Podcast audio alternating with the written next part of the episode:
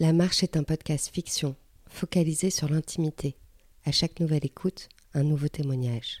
Vous êtes à Paris, vous ouvrez la porte de l'un de vos voisins, et lorsque son monologue se termine, vous fermez doucement la porte.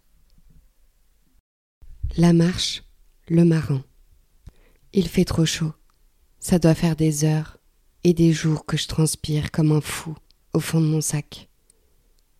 Ça fait longtemps que j'ai oublié le temps incapable de m'ancrer dans mon présent, impossibilité de garder en mémoire, de cadrer mon histoire, de dater mes émotions. Je respire la poussière. Mes deux pieds sont dans un sac, un sac de toile. Je ne me souviens d'ailleurs plus du jour où l'on m'a mis dans ce sac. Je me souviens plus pour quelle raison. Ce sac en toile mal tissé, de génération en génération, s'est étiolé de secrets et d'angoisses. Tout le monde porte son sac, visible ou non, chacun porte son corps au fond de son sac, balayé sur le bord, un port pavé rugueux, dégueulasse, les pavés d'une ville sale, où il fait trop chaud. Tout le monde vit dans un sac, tôt ou tard. On nous a fait croire que de devenir adulte c'était bien, mais on perd la seule perle rare, notre innocence, en perdant, brutalement, notre enfance. Le port est le lieu des adieux, des retrouvailles, des moments irrationnels, comme si les marins partaient pour l'au-delà, le port, c'est comme laisser quelqu'un derrière soi, c'est partir vers le soleil, se réchauffer, apprécier sa solitude, embrasser l'éternel. La toile est rude, elle n'est pas linéaire, comme mon chemin. Et ce bout de pavé sur lequel ma joue a rebondi, mon regard anguleux a vu venir une masse, informe, et mon visage a seulement frappé la terre, la gueule en sang mêlée.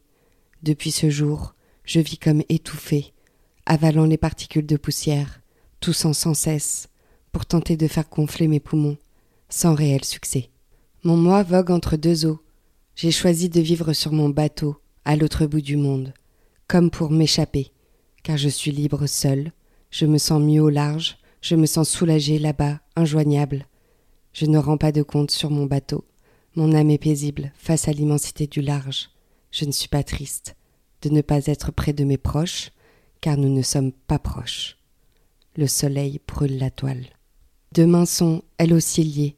Je ne me souviens plus à quelle occasion on m'a privé de mes gestes, de l'heure où l'on m'a enlevé l'amplitude, on m'a contraint dans mon propre espace, du poids de mes membres. Je n'ai d'ailleurs plus de douleur liée à ce lien de plastique qui entache mes poignets, qui laisse mon buste arqué. J'ai le cœur qui tape sur les paquebots, dans ma sale vie de marin, dans ma vie de bastion et mon océan tout entier, dans ma solitude, et mon étendue sans limite. Je suis seule, mais enfin libre, de ne pas me laisser piétiner par la vie des autres, par les coups durs des autres, car on vous les balance à la gueule les malheurs, alors qu'ils ne vous appartiennent pas. J'en ai plus rien à foutre, moi. J'ai même plus de pitié. Je ne veux plus souffrir pour de mauvais choix, pour les mauvais choix des autres. Je ne veux plus porter cela. Je suis fatiguée. Enfin, je croyais que je l'étais, avant de partir, avant l'échapper. Mes yeux sont clos. Une lumière vive arrive tout de même à traverser mes paupières. J'ai comme un vertige incessant, une ombre de l'âme qui m'empêche de voir les couleurs vives de mon environnement. Mes pupilles tournent dans mon orbite, clôturée. Je n'ai plus d'image nette en tête. Cela fait bien longtemps que ma vue est obstruée. Comme tous les autres, j'ai longtemps cru que la Terre était plate, et sans surprise à tournoyer autour du monde, j'ai enfin réalisé que les choses ne sont pas binaires, que tout s'arrondit, les angles, les problèmes, l'histoire de nos vies. Mon quotidien est un mirage. Je n'ai plus d'impératif depuis longtemps, car ma vie abandonnée à la mer comme un vieux loup abîmé, je n'ai pas cessé à l'époque d'accrocher le quotidien, de m'enivrer des autres, de tenter de m'attacher aux autres, d'essayer de m'inclure dans la vie des autres, bref, de tenter de vivre une existence normale. Je me suis confronté à l'égoïsme, à l'égocentrisme, à l'injustice des sentiments, j'ai cru pendant longtemps être aimé pour moi, mais finalement je me suis gravement rendu compte que les autres n'aimaient qu'eux-mêmes, à jamais, que les fêtes de fin d'année ne font que faire ressurgir les sentiments amers, même si chaque fois on imagine que cela va changer, que la magie de Noël va opérer, mais personne ne change, jamais, pour personne, même par amour. Nous sommes toujours confrontés à la projection des autres, l'amour est un miroir, la peine vient toujours le briser. À force de protection, de silence, on devient névrose. J'ai cru que c'était cela vivre, ne jamais être du côté de l'optimisme. Tout ce qui ne vient pas de moi, tout ce qui se joue dans l'ADN, tout ce que vous m'avez déversé, tout ce qui est génétique, tout ce qui ne m'appartient pas, tout ce qui me sera jamais propre. Des siècles de mensonges, de petite bourgeoisie, d'amour malmené, de carrière gâchée, de scolarité enfermée, de grossesse avortée. Je pensais ne pas vouloir d'enfant. Je pensais ne pas vouloir d'enfant car je n'étais pas prêt. Je pensais ne pas vouloir d'enfant car je n'avais pas fini d'apprendre pour moi-même.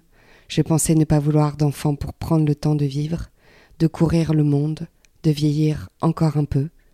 Je pensais ne pas vouloir d'enfant pour moi.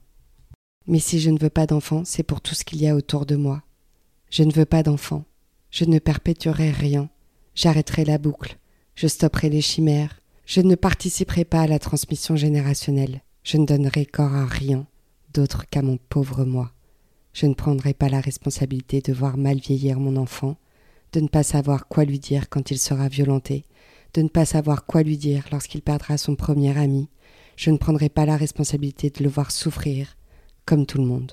Même si j'en tremble, en voyant le bonheur des autres, c'est trop de responsabilité, de peut-être un jour le voir dans un sac de toile, d'avoir son sac de toile sur les épaules. Merci d'avoir écouté un épisode de l'œuvre sonore La Marche.